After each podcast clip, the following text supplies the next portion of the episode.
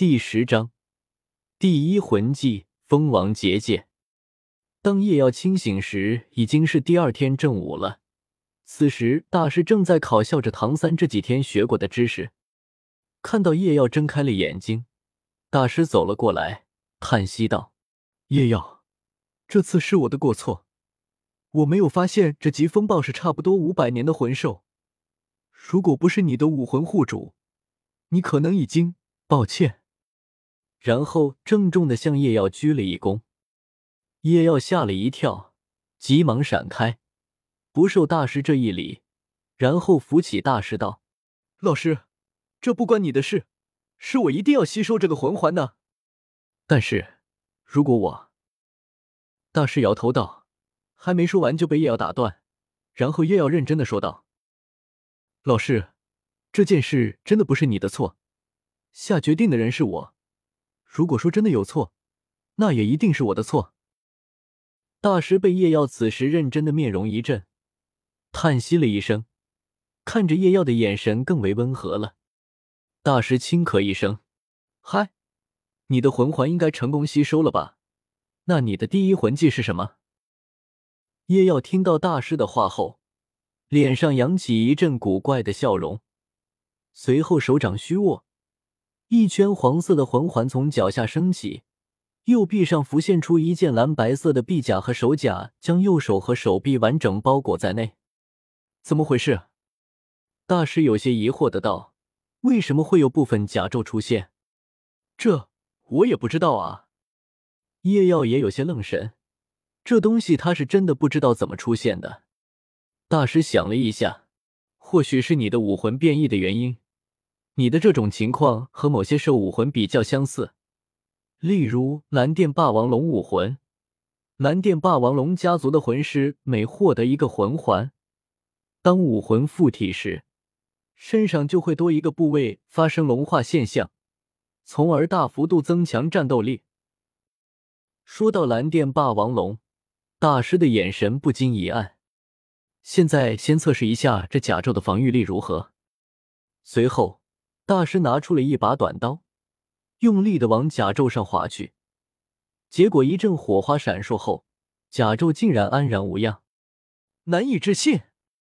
大师惊叹道。你这甲胄的防御力恐怕已经接近同级别的防御类武魂了。你这武魂真是太强大了！大师赞叹道。他从未见过如此强大的武魂，可以说是几乎没有短板的存在。最大的问题恐怕就是消耗太高了吧。好了，释放武魂吧，让我看看你的第一魂技。大师不禁有些期待起叶耀的第一魂技。等了一会。没看到叶耀亮出武魂的大师皱眉道：“武魂呢？为什么不释放武魂？”叶耀笑道：“我已经释放了啊。”随后扬了扬虚握的右手。难道？大师的眼神一亮：“你的武魂隐形了？可是这怎么可能？疾风暴并没有这种能力啊！”叶耀摇了摇头，再不卖关子，解释道。我的第一魂技名叫风王结界，似乎是继承了疾风暴的风属性，有风缠绕在了我的剑上，改变了光的折射，从而使得剑的形状看不见，而且还增强了剑的斩击力。还有，叶耀突然转身面对一棵大树，然后双手握住透明的剑柄，喝道：“风王铁锤！”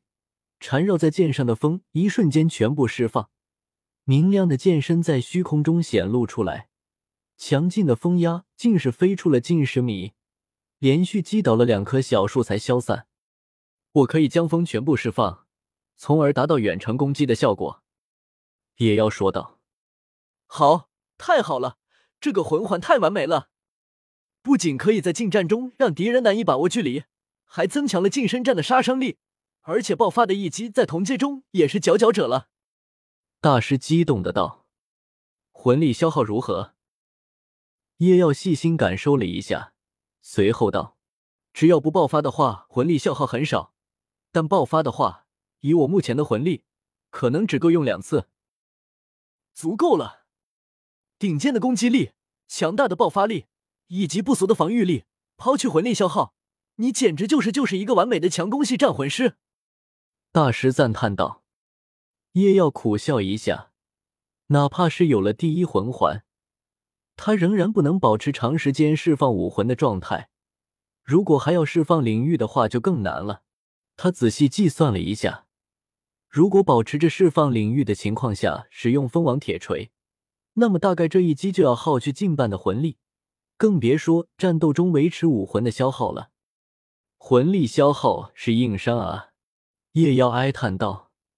他估算过，大概要到三十级魂尊，他才能勉强保证长时间释放武魂，而释放领域可能要等五十级才能长时间开启了。我不要当三秒男啊！叶耀心中悲愤的想着。男人还是持久点好。原定目标已经达成，加之食物和清水都已消耗殆尽，于是三人准备离开猎魂森林。因为叶耀和唐三获得魂环后，身体素质比之前强了不止一筹，所以他们并未花太多的时间就走出了森林。当他们坐上马车回到学院时，天色已经暗了下来。于是，大师只是嘱咐两人好好休息，明天早上上课前先去一趟他的住处。回到七舍，平常的这个时间，工读生们应该都在修炼魂力，可是今天他们却一起围在小五床前，不知道在说些什么。小三，你们回来了！小五眼睛一亮，顿时从床上跳下来，朝门口跑来。叶耀不着痕迹的退后一步。顺便用手推了唐三一把，小三啊，哥哥只能帮你这么多了。唐三一脸莫名的站在小五跟前，还没说话，就听到小五兴奋的道：“太好了，小三，你回来了，那我们明天的比试就赢定了。”比试？什么比试？唐三皱眉道：“还不是那些付费生，他们简直是欺人太甚。”不仅打伤了我们两个人，而且在小五姐去理论的时候，那个六年级的肖老大竟然还扬言要小五姐做他的宠物兔子。来自小说群五八零一一七九五八。